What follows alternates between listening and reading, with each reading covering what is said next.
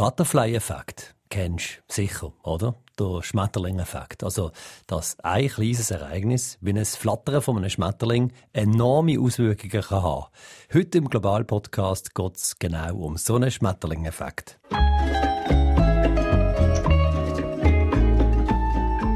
Es ist Geschichte davon, wie der Tod von einem Drogenboss in Kolumbien dazu führt, dass das Land heute ein riesiges Problem hat mit Nilpferd. Nilpferd, genau, was sich dort ohne natürliche Feinde nonstop vermehren und so das kolumbianische Ökosystem total auf den Kopf stellen. Ein einziges Ereignis in den 90er Jahren, das heute riesige, wirklich tonnenschwere Auswirkungen hat. SRF Global. Die anderen Stories aus der weiten Welt der SRF-Korrespondenten. Ah, du hast sie vielleicht gerade schon erkannt, die Wahnsinnstitelmelodie von der Serie Narcos, die ich vorher gerade schnell eingespielt habe. Heute geht es um Pablo Emilio Escobar Gaviria. Er war der Chef vom Medellin-Drogenkartell. Er hat den Drogenhandel im grossen Stil quasi definiert und hat jeden umgebracht, der sich ihm im Weg gestellt hat. Gleichzeitig ist der Pablo Escobar, oder der Don Pablo, wie man ihm auch gesagt hat, richtig, richtig reich geworden. So reich, dass er sich zum Beispiel einen eigenen Zoo können anlegen bei ihm daheim. Und wo der Pablo Escobar dann 1993 von der Behörde getötet worden ist, hat es eben angefangen mit dem Tierproblem. Der SRF Südamerika-Korrespondent Ulrich Achermann weiss mehr. Da geht es um äh, Nilpferd. Der Escobar hat auf seiner Hacienda sich eine Art Privatzoo gehalten mit vielen äh, Tieren aus Afrika und darunter eben auch ein Männchen und drei Weibli von diesen Nilpferd.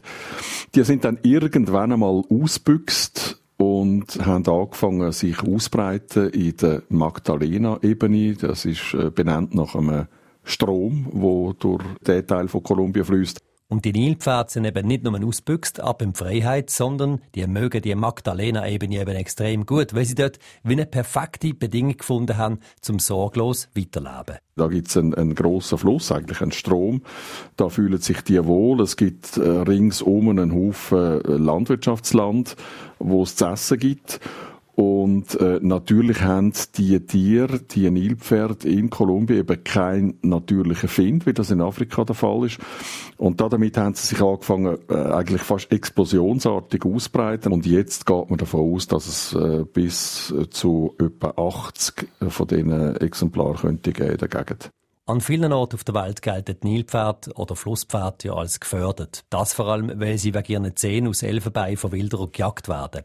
Darum tun sie eigentlich gar nicht einmal so schlecht, dass sich Nilpferde an einem Ort auf der Welt jetzt einfach einmal so zufrieden ausbreiten können. Aber das ist eben nur ein Teil der Geschichte. Nilpferde sind in Kolumbien nämlich nicht einheimisch. Sie sind eine invasive Art, wo dort am Magdalena-Fluss alles Mögliche zu fressen findet und gleichzeitig keine natürlichen Feinde hat.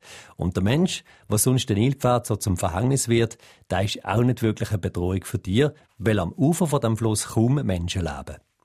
Das heißt, gut für die Nilpferd, schlecht für Kolumbien. Sie sind nämlich gefährlich für die anderen Tiere und sie verändern die Zustoffdynamik vom Fluss was Auswirkungen hat aufs Ökosystem. Die Nilpferde die vermehren sich einfach weiter und das Problem für Kolumbien wird immer wie grösser. Jetzt hat es aber eine wissenschaftliche Studie gegeben, wo zum Schluss kam, dass man die, äh, die Nilpferde eigentlich müsste abschiessen Gleichzeitig sagen die Forscher natürlich dann auch, das werde wahrscheinlich dann zu einem Aufschrei führen in der kolumbianischen Gesellschaft, äh, weil natürlich der Tierschutz äh, da ein Element ist. Der Tierschutz ist aber nur ein Grund, warum das Abschießen von den Tieren nicht gut ankommt bei der Bevölkerung. Umgangssprachlich sagt man den Nilpferd auch Kokain-Hippos. Und die sind den Leuten nicht nur sympathisch, sondern sie bringen auch Touristen und Geld nach Kolumbien. Es gibt eine richtige Pablo Escobar-Faszination. Nicht nur in Kolumbien, sondern, zumindest seit der erfolgreichen Netflix-Serie Narcos, auch auf der ganzen Welt. Die Kokain-Hippos, die sind bekannt und stehen für all das, was Columbio am Escobar eben gleich nicht nur schlecht gefunden haben. Klar, er hat Tausende umgebracht oder umbringen und hat bis heute einen grossen Einfluss auf Kriminalität in Kolumbien. Gleichzeitig hat er aber sich auch zu Lebzeiten Mühe gegeben, dass die Bevölkerung nicht nur gegen ihn ist. Die Armen hat er dann in den 1980er unterstützt, der Reichen hat er Geld gegeben.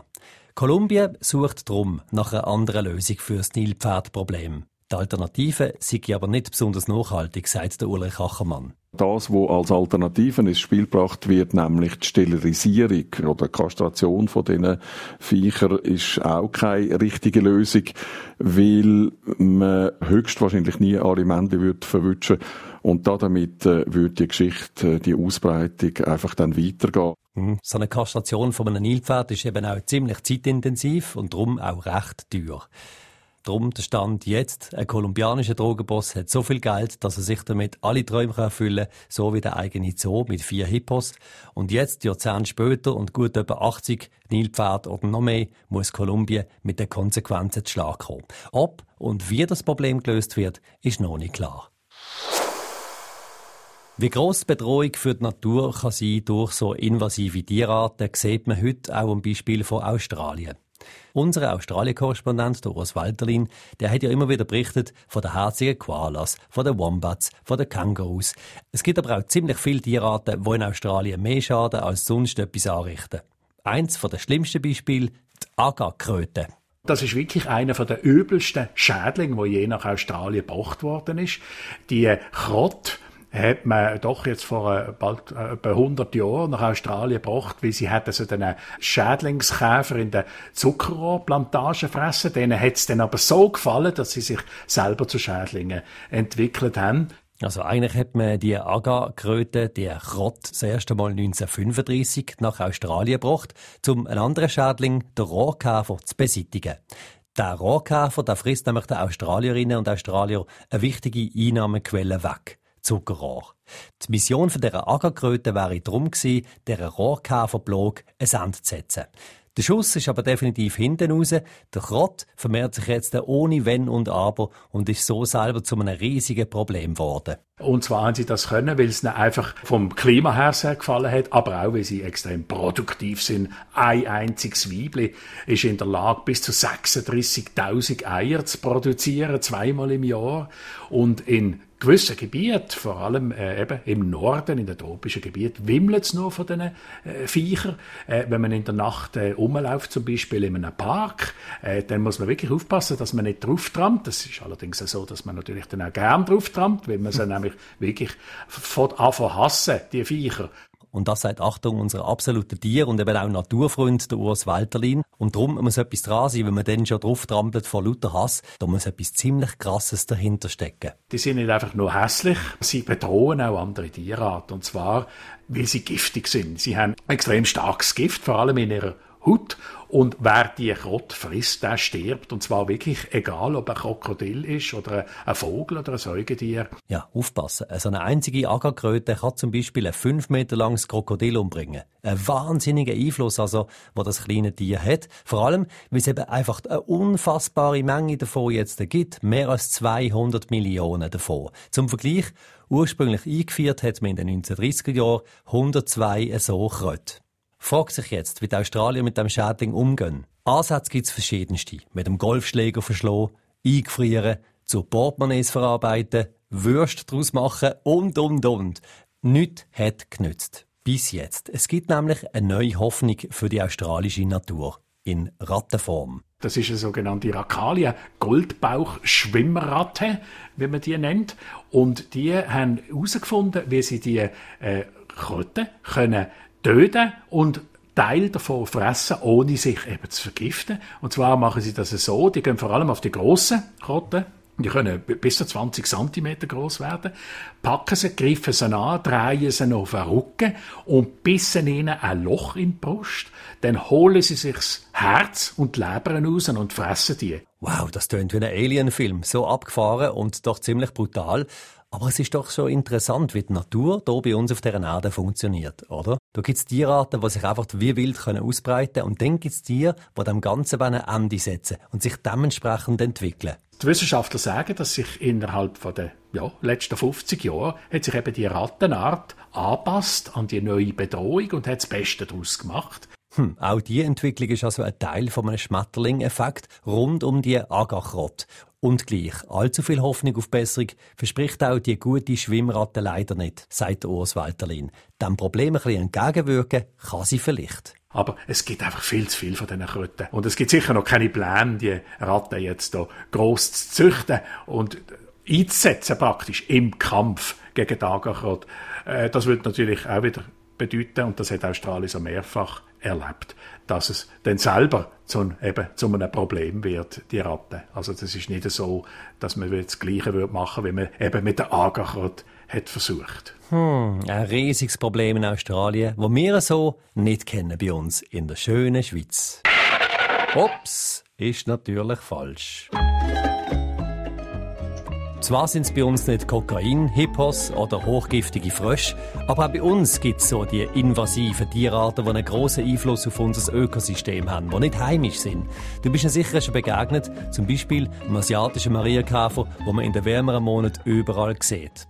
Klar, sie sind herzig, sie breiten sich aber wie die Agarkröte unaufhaltsam aus und frisst extrem gern unsere einheimischen Marienkäfer. Konkrete Auswirkungen haben die asiatischen Marienkäfer unter anderem auf die Trauben, Ernte. Die Insekten, die kriechen also am liebsten in Trauben rein und wenn sie dann presst werden, dann stoßen sie so reflexartig eine bittere Substanz aus. So kann ein kleiner Käfer ein ganzes Kilo Weintrauben ungenießbar machen. Das hat dann wiederum Auswirkungen auf die Ernte, auf den Ertrag, auf die Weinbauern und und und. Butterfly-Effekt eben. Dabei ist der asiatische Marienkäfer nur eine von den recht vielen gebietsfremden Arten in der Schweiz, wo irgendeinmal einfach mal bei uns sind eingeführt worden oder ausgesetzt worden und wo jetzt dank dem Schmetterling-Effekt langsam aber sicher zeigen, was sie mit unserem Ökosystem anstellen. SRF Global. Die anderen Stories aus der weiten Welt der SRF-Korrespondenten.